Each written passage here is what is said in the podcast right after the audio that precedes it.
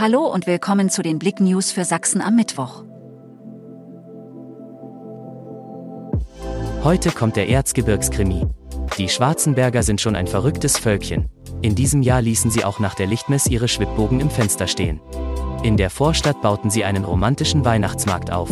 Und das alles für die Dreharbeiten zum Erzgebirgskrimi, die das Team im Februar realisierte. Unfall in Schöneck. Zeugin rettet sich mit Sprung hinter Leitplanke. Am Montagabend kam es im Vogtland zu einem Unfall. Ein Pkw fuhr in einen stehenden Opel, der zuvor mit einer Leitplanke kollidiert war. Anschließend entfernte sich der Fahrer unerlaubterweise vom Unfallort. Noch bevor der Unfall der Polizei gemeldet werden konnte, kam jedoch ein Unbekannter in einem weißen Pkw aus Richtung Schöneck angefahren. Als er in der Kurve einen weiteren Pkw überholen wollte, geriet auch er ins Rutschen und stieß gegen den stehenden Opel. Eine 23-Jährige, die mit dem Opel-Fahrer am Unfallort wartete, konnte sich noch mit einem Sprung hinter die Leitplanke retten. Weihnachtsmobil ist durch Talheim gefahren.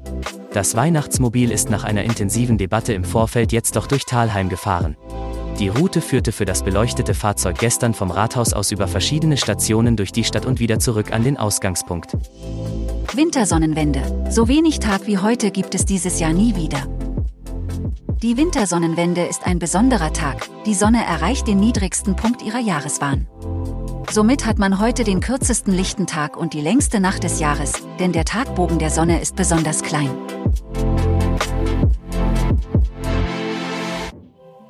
Danke fürs Zuhören. Mehr Themen auf blick.de